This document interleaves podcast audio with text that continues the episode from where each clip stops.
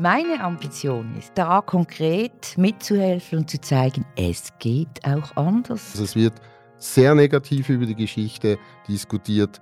Es wird Finger gepointet, aber es geht nicht darum, sich zu freuen, dass hier etwas entsteht. Ja, wenn es der Kanton gekauft hätte, das wäre dann möglich gewesen. Ich meine, man muss da auch ein bisschen realistisch bleiben.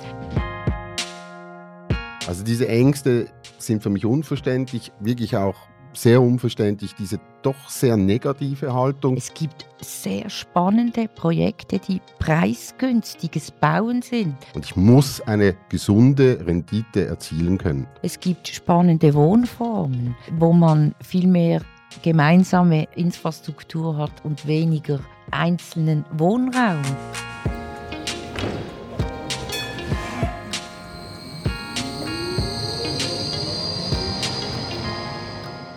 Die Haltestelle der Tramlinie 8 verweist auf die Geschichte des Ortes. ZIBA, die Abkürzung steht für Chemische Industrie Basel, eine Firma, die heute nicht mehr existiert.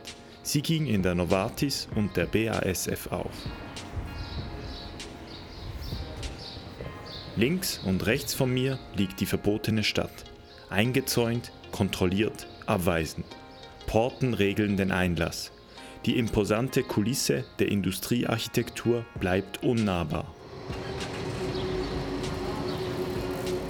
In den nächsten Jahren wird sich das verändern. Das gesamte Industrieareal Kliebeck, das insgesamt 30 Hektaren umfasst, wird transformiert, das heißt umgenutzt. Die produzierende chemische Industrie gehört hier bald der Vergangenheit an. Unter dem Titel Kliebeck Plus soll ein neues Quartier entstehen, wo gewohnt und gearbeitet wird. 24-7 soll das Leben hier pulsieren. Eigentümerin sind die Swiss Life AG, der Kanton Basel-Stadt und die Riestadt AG. Letztere ist eine Tochtergesellschaft der Central Real Estate AG. Bunt gemischte Lebensräume, wo Menschen sich wohlfühlen, gerne wohnen, leben und arbeiten. Davon schreibt die Riestadt auf ihrer Webseite. Das tönt vielversprechend. Aber wie soll das genau gehen? Und wie bunt darf es werden?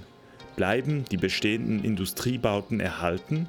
Und weshalb bekämpft die Riestadt die Volksinitiative Baselbau Zukunft?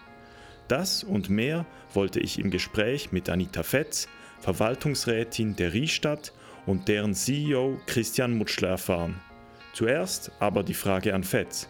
Wofür steht der Name Riestadt eigentlich? Ja, vielleicht zuerst, wie ist er entstanden? Das war nämlich auch sehr schön. Wir haben äh, im Team ein Brainstorming gemacht, ähm, um zusammen einen gemeinsamen Namen zu finden, der das symbolisieren soll, was wir machen. Und ähm, aus diesem Brainstorming, das war äh, letzten Sommer, ist dann der Name Riestadt entstanden ähm, weil er auch das symbolisieren soll. Äh, dieses Areal ist ja zwischen Rhein und Wiese. Äh, in diesem Areal wollen wir von Riestadt, Riestadt sind ja vor allem Pensionskassen, die sich zusammengeschlossen haben, um dieses Areal zu entwickeln. Da wollen wir ein äh, lebendiges, sehr bunt gemischtes ähm, Quartier entstehen lassen oder eben entwickeln. Äh, mit kurzen Wegen, mit langsamen Wegen. Heute redet man auch von der 15-Minuten-Stadt, also dass man ähm, alle wichtigen ähm, Dienstleistungen und Tätigkeiten äh, in 15 Minuten erreichen kann. Ähm, und Riestadt soll auch symbolisieren, nicht nur, dass es Freiflächen gibt, sondern auch die, ähm, das Areal soll auch klimaneutral werden, aber auch klimafit. Das ist nämlich ein Unterschied. Äh, klimafit heißt, wir gehen davon aus, dass es natürlich wärmer wird und Gliebeck ist auch sehr ähm, exponiert äh, in, diesen, äh, in diesen Bereichen. Und das heißt auch, neben Grün soll es auch viel Wasserfläche geben.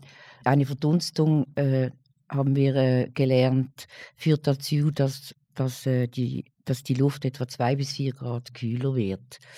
Also dieses ganze Spektrum, das wir da anpeilen, soll dieser Name symbolisieren.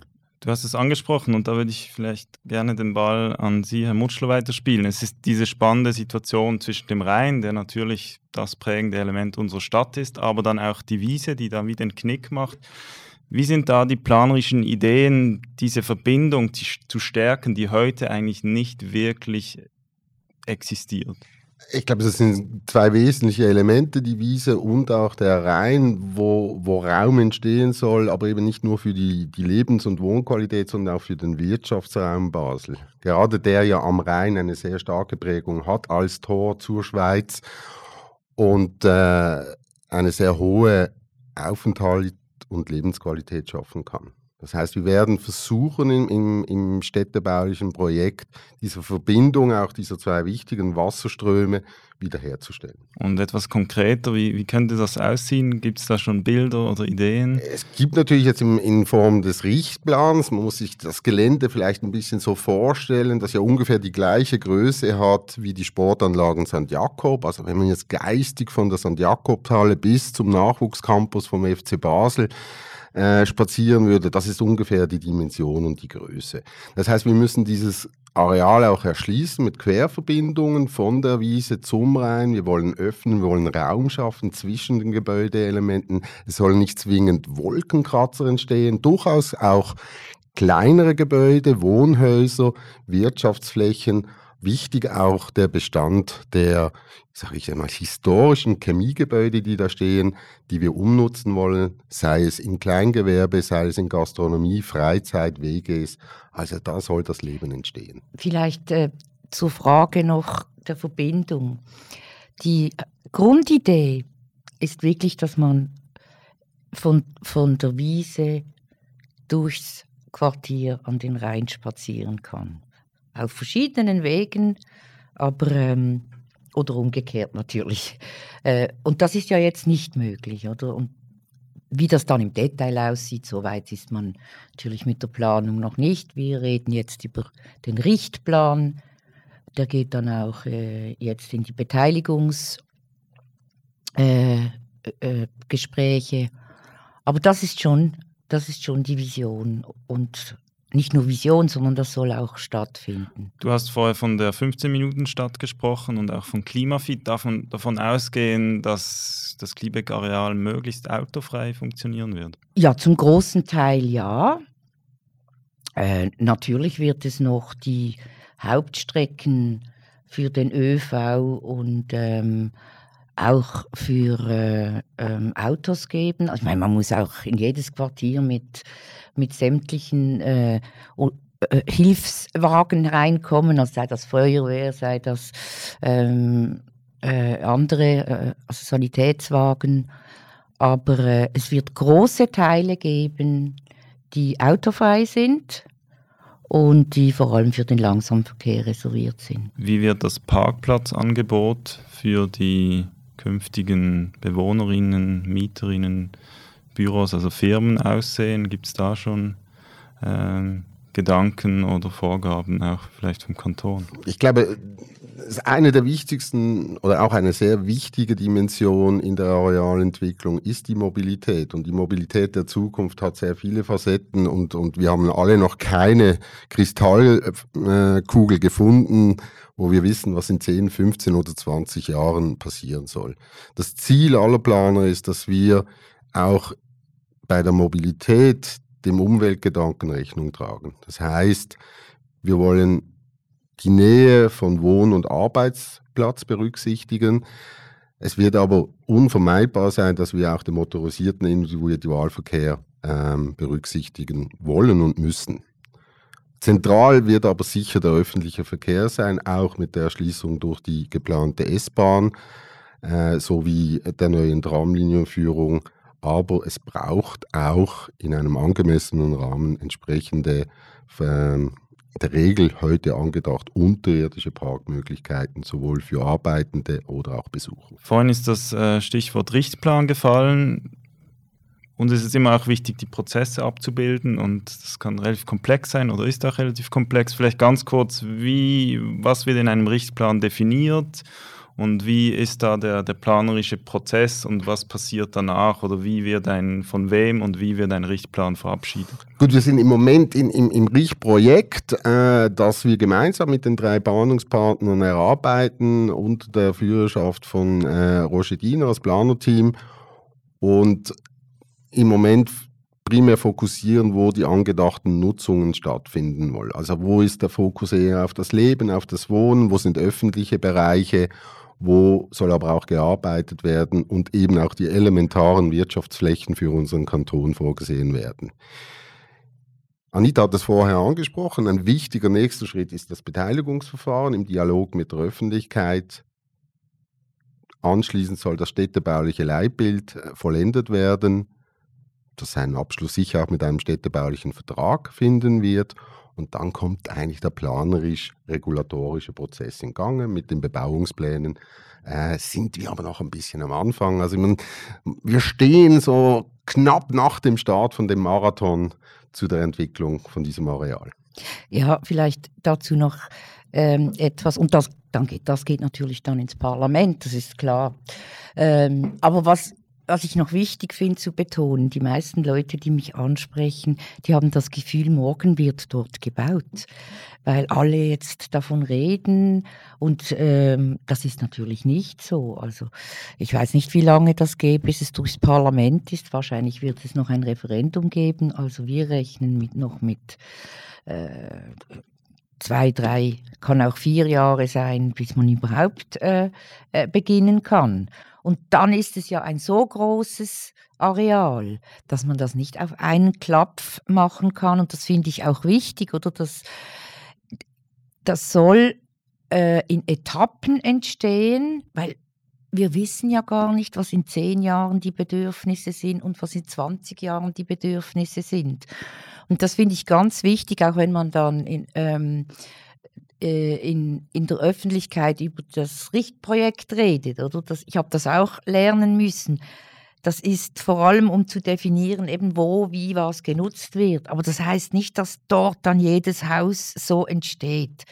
Da muss man manchmal ein bisschen abstrahieren, wenn man nicht in die, in, im Fachbereich groß geworden ist. Jetzt hast du gesagt, wahrscheinlich wird ein Referendum ergriffen. Ähm Du hast politisch sehr viel Erfahrung. Wie kommst du zu dieser Einschätzung und von wem würde das ergriffen werden? Das weiß ich jetzt noch nicht. Also es ist praktisch immer so. Ähm, und äh, warum soll es hier nicht so sein?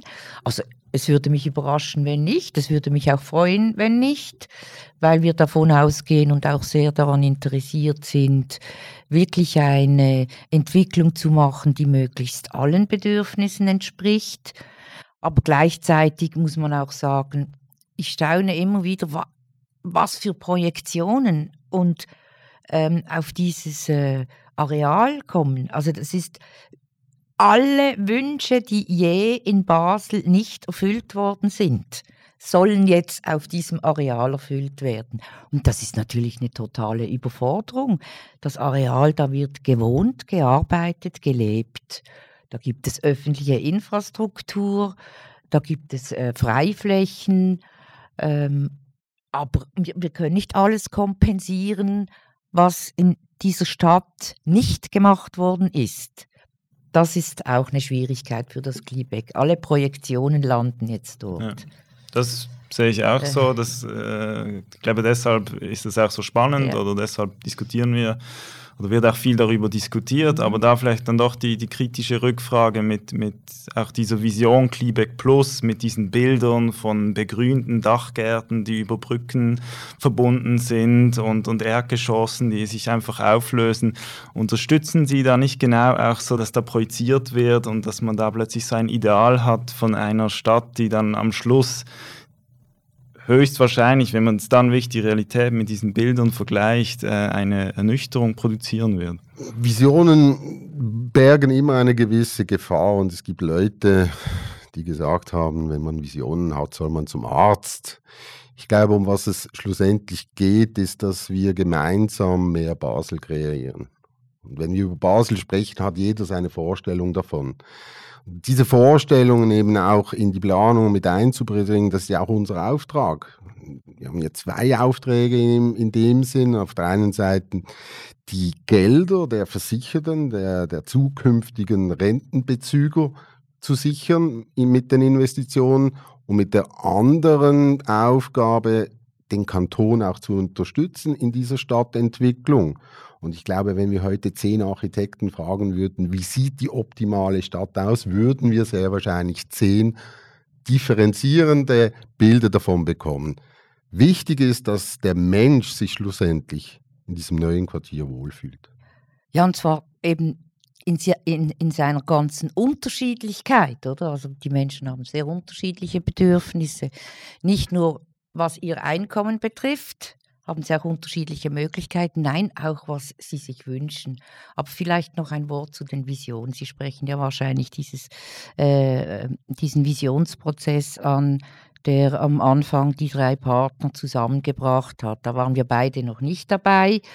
Ähm, und man muss einfach das als Prozess anschauen, die, äh, um die, beid, die drei Partner auch zusammenzubringen. So habe ich das verstanden. Und eine ganz große Vision zu machen, die aber weit weg von dem ist, was jetzt real plant wird. Nicht den, die Inhalte oder die Ziele. Ähm, aber die Bilder sind natürlich so. Besser gesagt, ich dachte, weil die Bilder ja ähm, keine Fotos sind, sondern wirklich Bilder, würde das genug abstrahieren, aber es scheint nicht der Fall zu sein. Es regt zu noch mehr und noch mehr an. Also ich persönlich finde die Bilder toll, so, aber ja, ja. genau das passiert ja. bei, mir, bei mir auch, obwohl ich Architekt genau. bin und eigentlich das schon abstrahieren kann und eben ich befürchte, also weil diese Idee mit diesen Dachgärten, ich meine, das wäre theoretisch wäre das machbar. Das ist jetzt keine bautechnische Hexerei, aber ich befürchte, man muss Photovoltaik haben, man muss das unterhalten, also das aus ökonomischen Gründen, aber man wird dann halt trotzdem daran gemessen, oder? Ja, das würden wir vielleicht heute anders machen, aber das ist jetzt äh, Schnee von gestern. Ähm, ich glaube, Wichtig ist auch zu sehen, wichtig ist nicht der Dachgarten, wenn man klimaneutral werden will. Richt, wichtig und zentral ist die Technologie, ähm, die äh, dazu führen muss, dass das, äh, die, das ganze Energie- und Entsorgungswesen und so weiter, das ist das Zentrale. Der Dachgarten symbolisiert vielleicht das, um was es geht, aber ist sicher nicht matchentscheidend für äh, die, die Klimazukunft. Und welche um welche Technologien geht es jetzt da im Speziellen, um, um, ökologisch nachhaltig zu werden? Ich denke, auch hier müssten wir wieder die Kristallkugel hervornehmen. Ähm, ich denke aber, dass die nachhaltige Investition im, insbesondere auch im in, in, äh, Immobilienbereich eine sehr wichtige wird. Sie wird wichtig im Sinne einer nachhaltigen Investition. Sie wird wichtig in der Dimension, aber auch wenn es eben um die Thematik des Klimawandels geht mit den Technologien, die wir heute kennen und auch erprobt sind, sprechen wir sicher in der Stromerzeugung von äh, PV-Anlagen, die wir sowohl auf den Dächern, aber auch in den, in den Fassaden äh, integrieren könnten, die meines Erachtens übrigens auch, auch eine Begrünung der Dachflächen nicht ausschließen. Da gibt es heute sehr viele gute Beispiele. Und die wirtschaftliche Logik, die eben sehr wichtig ist in der städtebaulichen Entwicklung, schließt eben die Nachhaltigkeit nicht aus. Ich glaube, das ist auch ein ganz wichtiger Punkt, oder? Wenn man heute das Investitionsverhalten anschaut, auch von großen Investoren, dann ist eben genau diese nachhaltige Entwicklung, Klimaziele im Fokus äh, sehr, sehr wichtig. Dann gibt es sicher weitere Themen, äh, wie zum Beispiel Erdwärme, und so weiter. Und wir haben natürlich in der Umgebung auch mit, mit äh, entsprechenden Partnern bereits geprüft, äh, mit der Veolia, mit, mit äh, äh, Verbrennungsanlagen. Also wie kann hier auch Energie wieder genutzt werden? Das ist ein sehr wichtiges Thema. Vorhin wurde schon mal kurz das Geld auch angesprochen und ich glaube, es ist wichtig, dass wir heute auch über die ökonomischen Themen sprechen. Sie haben das für relativ viel Geld gekauft, das Areal, und da muss entsprechend, weil das äh, Gelder sind, die auch eine Rendite äh, abwerfen müssen, ähm, natürlich auch entsprechend dann wieder etwas zurückkommen. Also jetzt wurde investiert und da braucht es dann auch irgendwann den Return. Jetzt, was, was mich als Architekt, der sich auch für Städtebau interessiert, immer ernüchtert, sind die Erdgeschosse bei Neubauarealen, die oft lange leer stehen oder einfach wie keine interessanten Nutzungen anziehen können. Und wenn man sagt, die Stadt ist mitunter auch das Erdgeschoss oder das wie die, die wichtigste Ebene, also die, die, Ebene, wo man sich wirklich bewegt, wo der soziale Austausch ist. Was haben Sie davor? Gibt es Möglichkeiten, dass die Erdgeschossflächen subventioniert werden? Also dass man die in den ersten Jahren beispielsweise, es gibt solche Modelle in Zürich, dass man da wie bewusst den Renditedruck zurücknimmt ähm, oder wie, wie gehen Sie damit um? Also auch mit diesem, mit diesem, ja, mit dieser Spannung. Einerseits, man muss Geld erwirtschaften und andererseits in einem schwierigen ökonomischen Umfeld, beispielsweise für die Gastronomie, aber auch Kreativwirtschaft, ähm, wo einfach hohe Mieten äh, ein Problem sein können. Ich glaube, auch hier müssen wir die Dimension nochmals in den Heißluftballon einsteigen und von oben betrachten. Anita hat es vorhin erwähnt.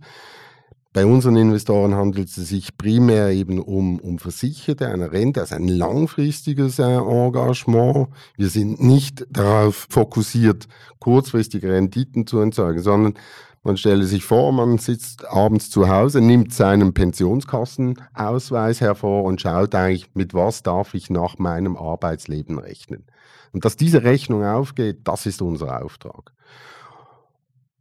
Und ich spiele sehr gerne mit dem Gedanken von äh, Lucius Burkhardt. Also wenn wir uns auf Spiel, äh, Spaziergängerniveau durch das Kliebeck bewegen, da muss ich ja Leben sehen. Ich muss mich wohlfühlen, ich muss mich angesprochen fühlen.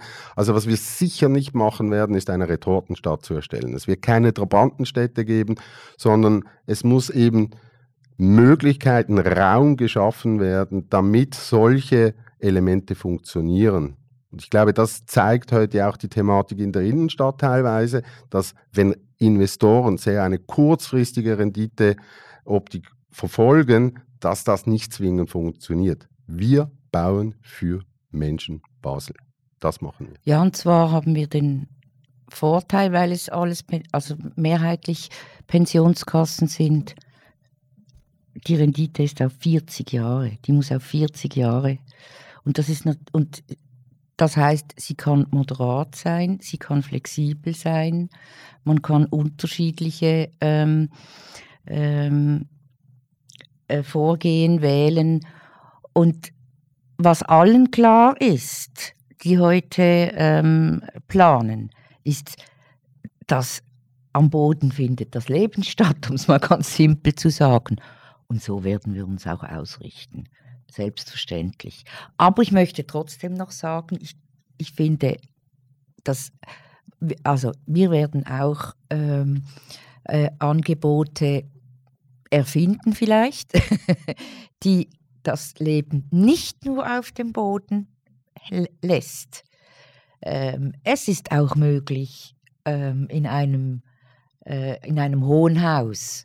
Also ich habe das zum Beispiel selber in, in London mal so gewohnt wo man in jedem fünften Stock hat man gemeinsam, äh, gemeinsame ähm, Aktivitäten. Dafür hat man klein, sehr kleine Wohnungen, aber äh, auf, einem, auf einer Etage ähm, kann man arbeiten und in Ruhe lesen. Auf einer Etage kann man Gäste einladen und hat dort größere Küchen. Auf einer Etage kann man seine sportlichen Sachen machen und oben trifft man sich äh, vielleicht auf einer Dachterrasse das Schauen von unten, dort findet das Leben statt, ist zentral wichtig, aber die meisten vergessen, dass es auch innerhalb der Gebäude so etwas wie gemein, gemeinschaftliche Aktivitäten geben muss. Und zwar ganz banal, auch nicht zuletzt, weil in Basel wohnen 60 Prozent der Leute alleine. Wir, wir, reden immer von Familien mit Kindern,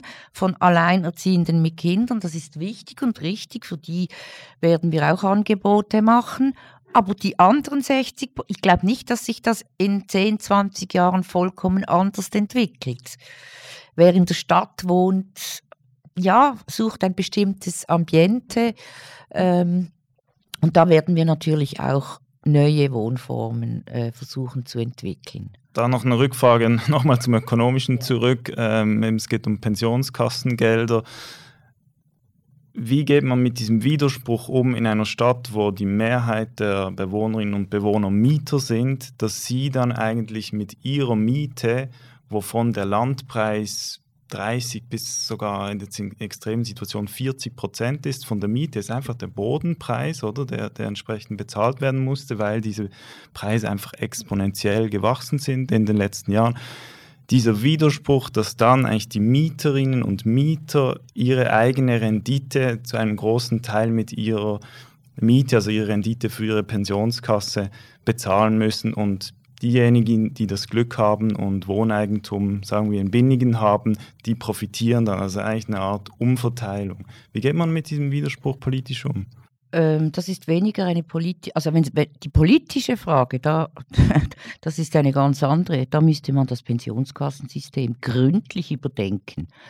Aber das habe ich jetzt als ehemalige Politikerin gesagt.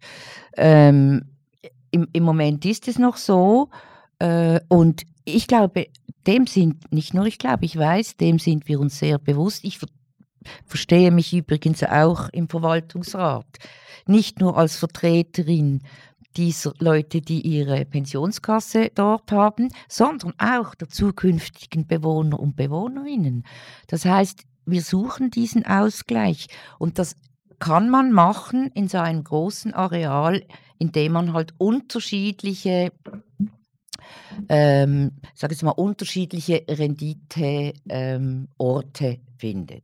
Wir haben uns ja auch verpflichtet, einen Drittel ähm, der äh, Mieten preisgünstig zu machen. Ähm, und das macht man natürlich, indem es Orte gibt, wo halt ähm, mehr Rendite anfällt und dann kann man andere, wo weniger anfällt, auch unterstützen. Also konkret zum Beispiel vorne an der Rheinfront, ähm, da hat man dann irgendwie 10% Rendite auf den investierten Franken und irgendwo in der Mitte oder in einer schlechteren Lage also ich glaube, 10 Prozent werden sie nirgends haben. Und ob Wohnen am Rhein dann noch so attraktiv ist, ist auch eine offene Frage. Ähm, ich glaube, mehr muss man dazu nicht sagen. Was wir, das sind alles Spekulationen. Aber klar, es, äh, es, muss ein, es wird einen gewissen äh, Umverteilungseffekt geben. Wenn das nicht stattfindet, dann muss es der Kanton machen. Und der Kanton hat entschieden, das Areal nicht zu kaufen. Leider. Die zweitbeste Variante sind Pensionskassen. War eigentlich ein Fehler, dass der Kanton das nicht. Ich hätte es anders gemacht, aber das ist nicht ein Fehler, ich hätte es einfach anders gemacht. Ich glaube auch nicht, dass das ein Widerspruch ist, dass äh, die Versicherten heute ihre Zukunft finanzieren, sondern genau das ist unsere Verantwortung, die wir haben. Und da wir auch berücksichtigen, die unterschiedlichen, ich sage es mal, Erwerbstätigkeiten, die die Versicherten ja auch durchleben und, und sich hier auch ersparen, äh, sinnvoll einzusetzen. Ich, ich denke, es wäre auch völlig falsch, wenn man von A- und B-Lagen äh, sprechen würde in einem Areal, das heute noch nicht entwickelt ist. Es, ist, äh, es wird sehr viel Grünflächen entstehen und ich glaube, das ist, das ist so, schlussendlich zeigt die Vergangenheit auch den Wohlstand, in dem wir hier leben. Wenn wir uns anschauen, Urbanisierung, man kehrt zurück in die Stadt, man will dieses urbane Leben haben. Und gerade in einem Stadtkanton wie Basel-Stadt, wo halt die Fläche relativ begrenzt ist, der Wunsch nach immer mehr Wohnraum pro Person aber zunimmt, stehen wir an diesem Spagat. Und deswegen ist es eben wichtig, dass wir in dieser Großzügigkeit auch unterschiedliche Wohnformen anbieten kann. Am Schluss vom Tag muss die Rechnung unter dem Gesamtstrich aufgehen. Das ist ein ganz wichtiger Faktor und nicht, dass man irgendjemand oder irgendwelche Interessen gegeneinander ausspielt. Dann noch so eine letzte Frage zu diesem eher ökonomischen, zu diesem ökonomischen Spektrum ähm, der Arealentwicklung. Die benachbarten Quartiere, da gibt es viele Menschen, die sich auch stark interessieren für die Entwicklung und, und sich da auch einbringen und sich zu Wort melden. Was sagen Sie zu dieser Angst, dass da ein, ein ökonomischer Druck entstehen wird, da die, die Mietpreise höchstwahrscheinlich eher höher sind als im, im sonstigen Quartier und dann das wie ausstrahlt, also dass wie der quartierübliche Mietzins eher ansteigt und dass da so wie eine Verdrängung entstehen könnte, ausgehend von diesem, von diesem Areal. Was mich, was mich wirklich im Moment ein bisschen mit Sorge umtreibt, ist diese Ängste, diese diese doch teilweise sehr negative ähm, Grundhaltung, muss ich schon sagen, von gewissen äh, Menschen, die sich hier zu Wort melden. Also es werden hier Ängste geschürt. Au contraire, was machen wir? Wir schaffen mehr Basel. Das heißt, wir nehmen eigentlich den bestehenden Druck, nehmen wir das äh, Matthäus-Quartier an. Gentrification ist hier wirklich im Gange. Mietpreise gehen entsprechend nach oben. Man will trendy wohnen, will dahin. Und durch diesen neuen Raum, den wir eben schaffen, nehmen wir den Druck weg. Also man darf uns dann auch sehr gerne als Ventil betiteln. Also diese Ängste sind für mich unverständlich, wirklich auch sehr unverständlich, diese doch sehr negative Haltung teilweise äh, gegenüber dem Projekt. Und es wird vergessen, welche Chance dieses Projekt bietet für Basel, für die Bevölkerung und eben auch für das Quartier. Ein Quartier, das sich notabene in den letzten 100 Jahren nicht groß entwickelt hat, auch von der Wohlbevölkerung her. Wir reden von einem Zuwachs von knapp 2000 Leute. Und jetzt kommen wir mit 10.000 neuen Menschen, die hier Raum finden und dass das, Anita hat es sehr schön skizziert, nicht von heute auf morgen stattfinden kann, bietet uns ja aber eben auch die Chance, entsprechend zu entwickeln und den Raum zu nutzen. Ich sehe das auch volkswirtschaftlich. Es ist doch genau umgekehrt. Äh, wenn wir mehr Wohnungen bauen und davon ein Drittel preisgünstig, dann nimmt das doch den Druck weg auf die anderen. Wir gehen nicht davon, also ich gehe nicht davon aus, dass, äh, dass Basel in zehn Jahren äh, noch, also 20, 30.000 mehr Leute hat. Das, an diese Szenarien glaube ich nicht, sondern das wird sich kontinuierlich entwickeln. Was wir anbieten können, ist den vielen Leuten im Matthäus und im, in Kleihünigen, die wir haben da auch schon Befragungen gemacht, die eigentlich sehr wohl sind in diesem Quartier ähm, und sich sogar ein bisschen mehr leisten könnten, aber das bisschen mehr gibt es nicht zu einem vernünftigen Preis den können wir mehr Platz jetzt mit den neuen Wohnungen bieten. Also diese Angst, dass das alles, ähm, dass der Druck auf die bestehenden Quartiere geht, die sehe ich so nicht. Da werden so viele Wohnungen entstehen auf dem Gliebeck. Ja, ich glaube, also da gibt es verschiedene Szenarien. Ich bin auch gespannt und eben die Kristallkugel wurde schon erwähnt. Die, die, die, das ist schwierig zu sagen, aber ich meine, ich, Handkrumm sehe ich, wie die Roche im Moment ausbaut. Also es werden auch Arbeitsplätze geschaffen. Wir wissen, irgendwie 100.000 Personen pendeln jeden Tag in die Stadt und ich hoffe mal, einige von denen würden eigentlich lieber in der Stadt wohnen, weil das ist auch nicht so toll, jeden Tag eine Stunde oder noch länger zu pendeln. Also da, ich kann das auch nicht einschätzen, wie da die Dynamik ist. Ähm, faktisch ist immer noch relativ wenig Wohnraum verfügbar auf dem Markt. Es hat sich ein bisschen entspannt, aber der Druck ist schon immer noch hoch. Aber das, glaube ich, ist wie, das, das wird sich zeigen. Wenn das natürlich als Ventil funktionieren würde, glaube ich auch, dann hätte das einen positiven Effekt. Aber falls der Druck so hoch bleibt und, und einfach das Angebot nach wie vor zu tief ist, dann könnte es halt schon passieren, dass sich das dann trotzdem auswirkt auf die benachbarten Quartiere. Ja gut, das kann man nie eben, wir wissen es nicht, aber wir gehen davon aus, dass wir ähm, äh, dass eigentlich diesen Druck auffangen können durch mehr Wohnraum. Äh, und ich meine, dass es heute so wenig äh, Wohnraum gibt und der Druck so hoch ist, das hat ja unter anderem damit zu tun. Also die großen Auseinandersetzungen, die finden ja nicht bei den Neubauten statt, sondern die finden bei den Bestandesmieten statt. Oder? Und das wird auch immer verwechselt dass äh, Bestand jetzt ähm, hochgefahren wird durch Sanierungen. Auch da, glaube ich, bringt Kliebeck und auch die anderen, ist ja nicht das einzige Entwicklungsgebiet, andere ähm, Gebiete gibt es auch. Also da bin ich fast überzeugt, dass das entlastend wirkt. Was schön wäre, ich bin ja sozusagen Neuling in dieser Branche mit einer steilen Lernkurve. Was schön wäre, wenn die ganzen Planungen deutlich schneller gingen.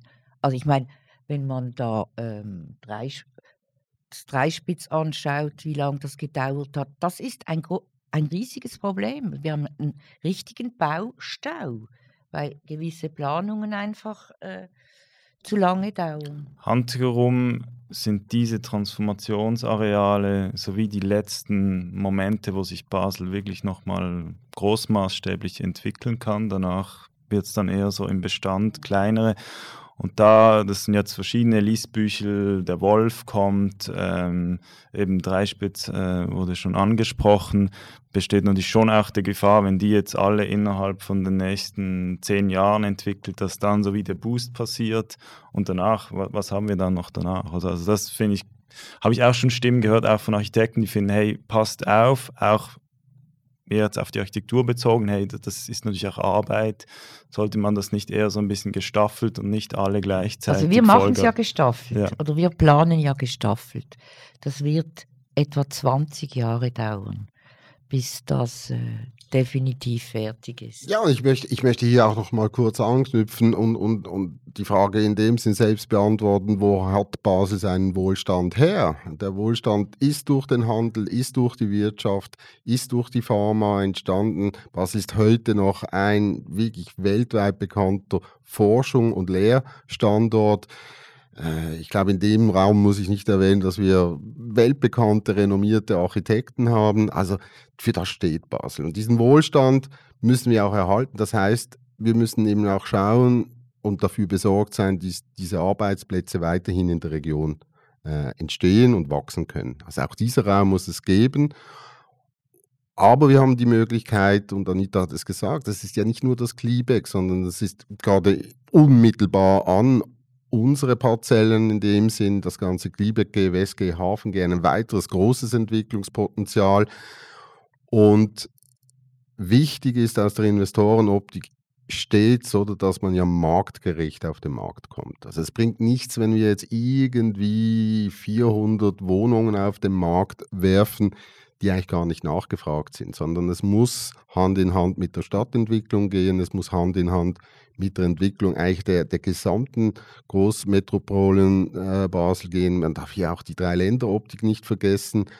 Und es muss ein gesunder Wachstum sein. Das, ich glaube, das ist in der Architektur genau gleich. Ich muss gesund äh, wachsen, ansonsten funktioniert das nicht. Jetzt noch eine letzte so Frage zu dieser politischen Ebene, weil Sie auch diese negativen Stimmen angesprochen haben oder auch so ein bisschen, ja, vielleicht eine, eine konfrontative Stimmung teilweise. Aber wie passt es da dann ins Bild, dass Sie die Initiative Basel Bau Zukunft äh, juristisch bekämpfen? Wäre das nicht, hätte man da nicht vertrauen müssen auf unsere direkte Demokratie und sagen müssen, hey, das lassen wir laufen, ist eine Debatte, passt uns zwar inhaltlich nicht, aber wir müssen das jetzt nicht juristisch bekämpfen. Ja, es ist einfach der Inhalt ist sehr, sehr schwierig. Der würde das ähm, Projekt echt torpedieren. Und ähm, es gibt in, in, in keinem Kanton eine Initiative, die derart viel, äh, also 50 Prozent Gemeinnützigkeit äh, will. Da wollten wir einfach mal wissen, wie das ein Gericht beurteilt.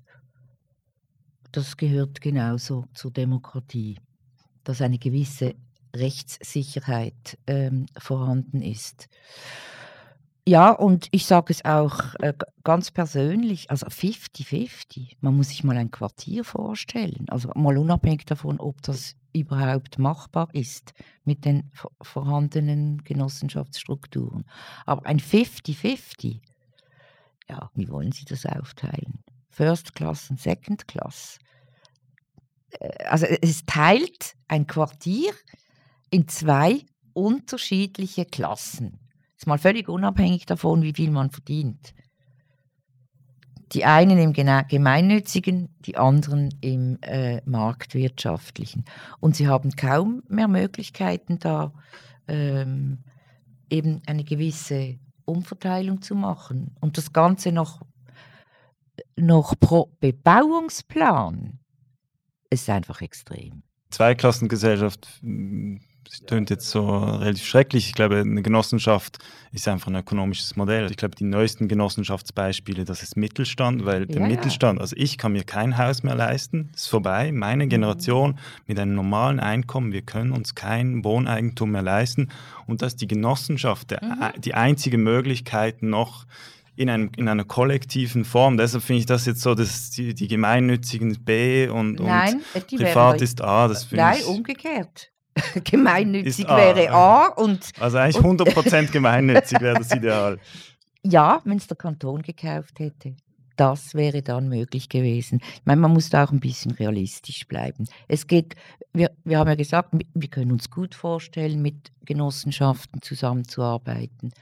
Aber eine Vorgabe, dass das 50 Prozent sein muss und dann noch pro Bebauungsplan, das stranguliert einfach Flexibilität und Möglichkeit. Schafft aber gleichzeitig halt schon so e- etwas Konfrontatives, dass man wie das Gefühl hat, da, da, da ist jetzt Initiative, das sind doch ein paar Leute, die da unterschrieben haben, die sich engagieren und jetzt wird das natürlich eben die, die ich glaube, das wurde jetzt gut dargelegt, dass da natürlich äh, ja, das den, den Interessen äh, von der Riestadt widerspricht, diese Initiative. Ich glaube, das kann man auch nachvollziehen, aber, aber so wie das, das schafft doch eine negative Stimmung, die, die, die eigentlich gut Ich ist. glaube nicht, dass die Initiative der Riestadt oder äh, uns explizit schadet, sondern sie ist einfach gefährlich und schädlich. Sie ist wirklich gefährlich und schädlich für den Investitions- und Zukunftsstandort Basel. Machen wir einen Vergleich, oder? Und ich glaube, man muss auch unterscheiden zwischen sozialem Wohnungsbau, preisgünstigem Bauen oder wer am Schluss endlich der Bauträger ist. Und Sie haben es vorher selbst angesprochen, die Basis ist natürlich immer das Land. Ich muss ja Land bebauen. Und wer subventioniert schlussendlich die Genossenschaftsbauten? Nämlich der Kanton durch seine Finanz äh, verbilligten Baurechtszinsen. Wenn ich die Dimension anschaue, auch auf, auf Kantonsebene mit diesem Wohnförderprogramm 100.000 plus, mit einem beträchtlichen Betrag, der aber nicht mal ein Prozent von unserem zukünftigen Investitionsvolumen auf, ausmacht auf dem Areal. Da muss man das einfach in der Real Relation auch sehen. Und schlussendlich, wir haben das beide heute schon erwähnt, müssen wir ja auch dafür besorgt sein, dass wir eben dem Arbeitenden, den Arbeitenden ihre Rente wieder sichern, weil sonst wird er sich auch keine Wohngenossenschaftswohnung mehr leisten können. Und ich muss eine gesunde Rendite erzielen können. Wohngenossenschaften haben eigentlich per se eine Rendite ausgeschlossen.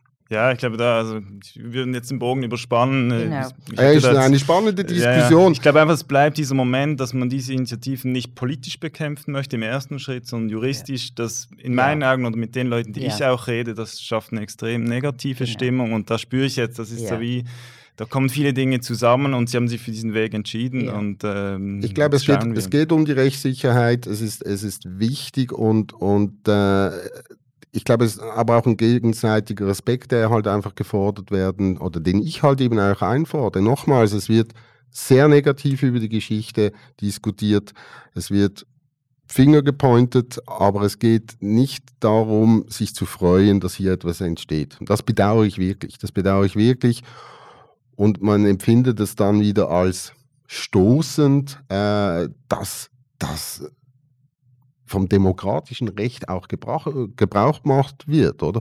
Und, und nochmals, grundsätzlich ist diese Initiative für Basel gefährlich. Und es gibt viele Stimmen, die vielleicht momentan noch zu leise sind, die das unterstützen. Ich bin jetzt so lange schon in der Politik, dass ich auch weiß, diese negativen Stimmen, die gibt es so oder so oder so oder so. Meine Ambition ist, da konkret mitzuhelfen und zu zeigen, es geht auch anders.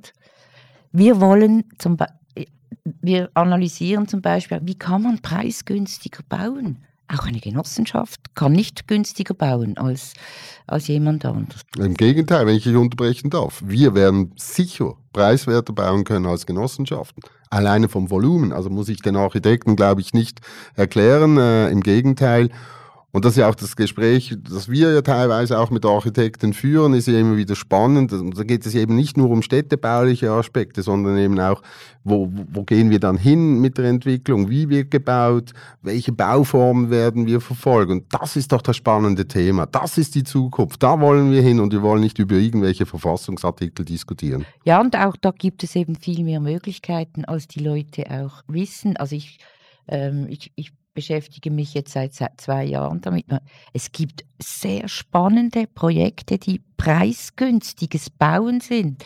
Es gibt spannende Wohnformen, äh, wo man ähm, viel mehr gemeinsame äh, Infrastruktur hat und weniger einzelnen Wohnraum. Wir, wir, wir denken im Moment über ganz viele verschiedene Modelle nach. Äh, auch zum Beispiel dass man Rohbauten zur Verfügung stellt und, den, und einer Gruppe oder einer Großfamilie oder wem auch immer, die zum Endausbau übergibt. Also alle die ganz vielen Möglichkeiten. Das ist das Spannende ähm, an, an diesem äh, an diesem Areal und das würde massiv tangiert werden, wenn man so rigide Vorgaben macht, wo was stehen muss. Für mich als Architekten oder ich glaube für viele Architekten sind diese Bauten, die da jetzt dann öffentlicher oder zumindest im Erdgeschoss der Öffentlichkeit zugänglich werden und das ganze Areal auch stadträumlich, ich meine, das ist auch so ein bisschen ein Sehnsuchtsort und es sind wunderbare industrielle Strukturen. Und da die Frage auch vielleicht mit dem Hintergrund von der ökologischen Nachhaltigkeit, also graue Energie, was sind da die Strategien oder auch wie weit sind die Untersuchungen im Hinblick auch von der, der Umnutzung der bestehenden Bauten auf dem Areal? Also wie, wie viel kann man da faktisch umnutzen? Wie viel wird Neubau sein? Wie weit sind da die Planungen und Überlegungen? Nochmals einordnen, wir sind im Riech-Projekt, äh, wo wir auch den Kanton natürlich sehr stark begleiten und wir haben verschiedene Gebäude auf dem Areal, die, die anerkannt architektonisch wirklich erhaltenswert sind. Und jetzt kommen wir aber in die Thematik rein, was ist schutzfähig und was ist schutzwürdig. Und ich glaube, würdig haben wir sehr viele, aber aufgrund auch der, der Geschichte dieses Areals nicht zwingend fähig. Oder? Aber unser Interesse ist es bestimmt, dass diese Identität erhalten bleibt. Die Nutzungen sind grob definiert. Ob das jetzt Geschäfte sind oder Ateliers oder eine Kita oder Wohnung, das wird sich zeigen. Also das ist diese Fähigkeit. Wir haben Ikonen mit, mit, mit den drei Chemis. Wir haben das 610, wir haben die Sutter und Sutter Gebäude. Also wirklich, wir haben wunderschöne Gebäude und das wollen wir erhalten. Das wollen wir erhalten, weil es gehört ja auch dazu. Auch wieder unter dem Deckmantel mehr Basel für die Menschen. Und diese, diese DNA müssen wir mitnehmen. Dann gibt es das nächste Thema, auch wieder aus der Nachhaltigkeit. Das ist ja nicht nur die Energie, sondern eben auch die ganzen Bausubstanzen da sind, wir haben ja auch schon Überlegungen gemacht, also Thema Bod äh, Bodenwaschanlagen, also sind wir sehr weit vorgeschritten in den Überlegungen. Aber Anita hat es gesagt, es wird noch ein bisschen dauern, bis wir äh, wirklich da den, den ersten Backer, sage ich jetzt mal, auffahren können. Ich darf, es darf auch nicht vergessen werden, das Gliebeck ist heute noch ein Forschung- und Produktionsstandort ein sehr wichtiger Teil unserer, unserer wirtschaftlichen Entwicklung im Kanton. Der müssen und wollen wir auch Rechnung tragen. Das heißt eben, ein, ein Teil wird auch neu bebaut, also, also das weiß man auch. Ein Teil wird wahrscheinlich auch abgerissen, so lese ich jetzt zwischen den Zeilen oder stehe ich den, zwischen den Zeilen. Sprich, es gibt auch neue Ge Gebäude und da jetzt auch so, in, natürlich, das, das, da gehen wir weit in die Zukunft. Ich bin bewusst, da, da sind wir noch lange nicht. Aber wie, jetzt auch natürlich aus Architektenperspektive, wie geht man da vor, Gibt es da wieder auch gestalterische Richtlinien? Gibt es dann einzelne Architekturwettbewerbe? Also wie wird das dann auch so architektonisch neu bespielt oder noch verstärkt aufgeladen? Das ist dein Steckenpferd. ja, natürlich gibt es auch Wettbewerbe. Ähm, aber ich habe schon ganz viele Ideen, was die alle so wissen. Zum Beispiel? Nein, einfach also zum Beispiel, mir ist ein ganz großes Anliegen, dass endlich mal preisgünstig gebaut werden kann. Und ich habe richtig Freude, dass den, äh, wie heißt der, Pritzker-Preis, mhm. ähm, die, die beiden Architekten gewonnen haben. Lacanton, Genau, die spezialisiert sind auf preisgünstiges Bauen. Die würde ich am liebsten holen. Dann finde ich ganz wichtig, dass Flexibilität mitspielt. Ich bin überzeugt, es wird nicht mehr für die nächsten 50 Jahre gebaut, sondern die Bauten müssen so sein, dass sie sich den unterschiedlichen Bedürfnissen von Menschen flexibel ähm, an, anpassen können. Ähm, ja, und dann kommen noch die ganzen ähm, wo, äh, Elemente, wie will man zusammenleben? Äh, ich habe es schon erwähnt, Gemeinsamkeit gibt es nicht nur am Boden, sondern die könnte man auch ähm, ja, an, an anderen Stellen in einem hohen Haus haben. Also Buntheit in der Architektur und in den Vorschlägen. Das, äh, das ist einfach mir sehr wichtig und ich glaube, da gibt es auch wirklich tolle Chancen für viele Architektinnen und Architekten. Jetzt in dieser Dimension eine, eine Arealtransformation, weiß ich ehrlich gesagt nicht, ob es das in der Schweiz schon mal gab. Trotzdem die Frage, gibt es Referenzen, gibt es Beispiele, die Sie angeschaut haben oder anschauen, wo Sie, wo Sie sagen, doch, da, da gibt es etwas, das uns helfen könnte oder vielleicht auch Negativbeispiele, wo Sie sagen, genau so darf es nicht werden? Ich glaube, es ist grundsätzlich immer wichtig, dass man sich Inspirationen holt äh, im Leben, äh, nicht nur beim Bauen. Aber ich glaube, gerade die Architektur lässt die Inspiration der Umwelt, der, der Natur ja sehr oft auch einfließen. Ich glaube, das ist ganz wichtig. Wir, natürlich hat man sich angeschaut, wie, wie hat man anderen Orten an Wasser gebaut, wie geht man mit Grünflächen um. Basel ist Basel. Also ich glaube, das ist ein wichtiger Aspekt. Wir wollen ja Basel weiterbauen, wir wollen Basel weiterentwickeln und, und auch zurückkommen vielleicht nochmals auf Ihre Frage. Auch hier wieder die Dimension, wie viele Gebäude, wie viel Raum als Gebäude auch entstehen. Also das wird ja auch diese Dimension ermöglichen, dass unterschiedlichste Architekturformen stattfinden können. Das kann von einem Wettbewerb über eine Werksallianz sein, das können äh, kleine, nochmals in sich geschlossene Arealentwicklungen sein. Wichtig ist, dass sie eben bedarfsorientiert gemacht werden, zukunftsorientiert gemacht werden. Und äh, ich glaube, das bietet uns allen die Chance, hier einfach auch Basel mitzugestalten. Das ist, oder ich, ich denke, wenn in, in 50 Jahren die Stadtforscher durch diese Stadt oder durch diesen Stadtteil gehen, wo, äh, gehen, dann müssen die sagen, das ist das moderne Basel. Da stehen hohe Häuser, keine Wolkenkratzer, das sind Gebäude quer zu den Erschließungsstraßen. Es gibt diesen Raum zum Rhein, zur Wiese. Es ist, äh, äh, ja, man, man hört die Kinder schreien, man sieht Geschäftsleute, man sieht äh, Forscher. Ich glaube, das ist das, was wir wollen, dieses moderne Basel. Aber am Schluss ist es ein Stück Basel. Als Beispiel in Basel, was mir einfällt als Transformation, das sicher sehr gelungen ist, ist das Gundeldinger Feld. Und Barbara Buser, die da mitunter natürlich prägend war für diese ganze Geschichte, spricht immer von der Stadtrendite. Also die Frage, was kann ich mit meinem Projekt, mit meiner Intervention dem ganzen Quartier, aber auch sogar der ganzen Stadt mitgeben? Jetzt das ist schon so ein bisschen angeklungen, aber vielleicht noch konkreter. Was, was wird die Stadtrendite des Kleebecks sein? Ähm, die Vielfältigkeit auf jeden Fall und die, ähm, die sich wohlfühlen in modern, es, wird ein modernes Umfeld sein, auch wenn, ähm, auch wenn wir die Industriebauten erhalten können. Oder das ist, äh, es ist keine Einfamiliensiedlung, es wird ein urbanes ähm, Projekt sein. Ähm, und da denke ich, ist vor allem die Vielfalt ähm, gefragt mein Traum ist, dass wirklich die Leute, die dort wohnen, auch dort arbeiten können. Aber natürlich geht das nicht immer auf. Darum haben wir ja auch zusammen mit dem Kanton eine Wirtschaftsfläche ähm, vorgesehen, wo urbane Produktion stattfinden kann. Und dort wär, wäre für mich auch äh, die, die Vision, dort entsteht dann auch die Versorgung des Quartiers ich bin überzeugt, in 20 bis 30 Jahren werden Städte oder Stadtquartiere sich viel mehr selbst ernähren müssen, weil der Boden durch den Klimawandel das gar nicht mehr hergibt.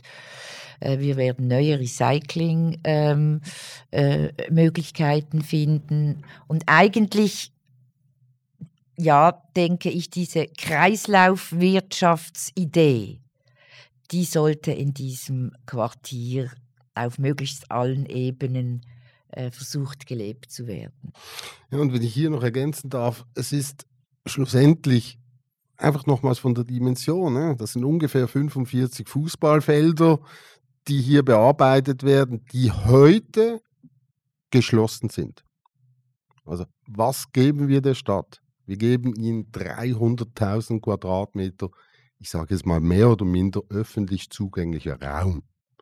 Ich glaube, das ist schon eine sehr schöne Bilanz. Zum einen, wir geben die Möglichkeit der Stadt, sich zu entwickeln und sie geben auch der Menschheit, der Bevölkerung, sich zu bewegen. Ich glaube, das ist, das ist der, der zentrale Punkt, was wir machen. Und das ist wichtig, dass aber eben auch die heutige teilweise Forschung weiterhin durchaus Bestandteil sein kann.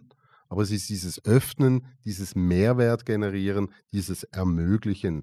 Und das ist ein Teil, das Basel in sich selber wächst. Und ihr Architekten wisst das am besten. Das ist das Thema Nummer eins, oder? Die innere Verdichtung. Wir haben da x Diskussionen im Moment mit Randbebauungen, Innenhöfen, spannende Themen, die es gilt gemeinsam anzugehen. Ich glaube, das ist ganz wichtig, oder? dass die Bilanz positiv ist am Schluss, wir haben mehr Basel, wir haben mehr Wohnraum, wir haben mehr öffentlich zugänglichen Raum, Lebensraum. Dann noch eine letzte Frage. Äh, Stichwort Wunschkonzert ist schon gefallen. Eben alle, alle Baslerinnen, alle Basler, oder sehr viele haben da so ihre Wünsche und projizieren auf das Gliebeck-Areal, was es dann in Zukunft sein ähm, soll. Jetzt Frage an Sie, wenn Sie einen Wunsch hätten an das Areal, sei es eine Nutzung, ein spezieller Ort, äh, was wäre das? Ich meine, wenn das fertig ist, werde ich dann gegen 80 sein.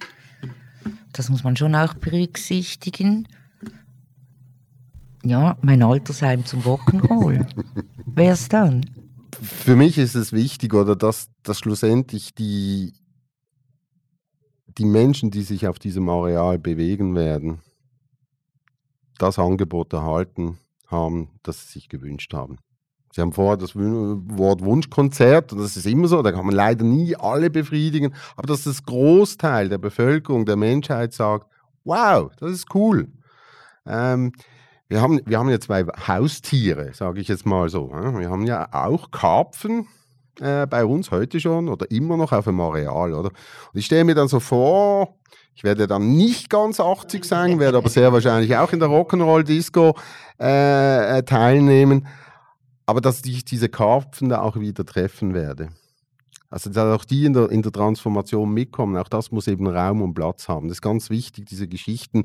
Und, und es ist ja eigentlich auch schön, wenn man heute mit den Beteiligten oder, oder Interessierten spricht, da kommen Ideen wie Planet E muss wieder aufleben und, und, also, und das finde ich ja das Spannende, wenn diese kreativen Ideen positiv eingebracht werden, wird der Raum eben auch entsprechend belebt. Und dann stehen dann vielleicht Anita und ich und vielleicht schieben sie uns dann mit dem Rollstuhl an den Karpfenteich und dann sagen, wow, we did it. mein Rollstuhl geht automatisch. Gut, ich, ich freue mich sehr auf diese Rock'n'Roll-Disco mit Ihnen zusammen und ähm, bedanke mich recht herzlich für dieses äh, spannende Gespräch.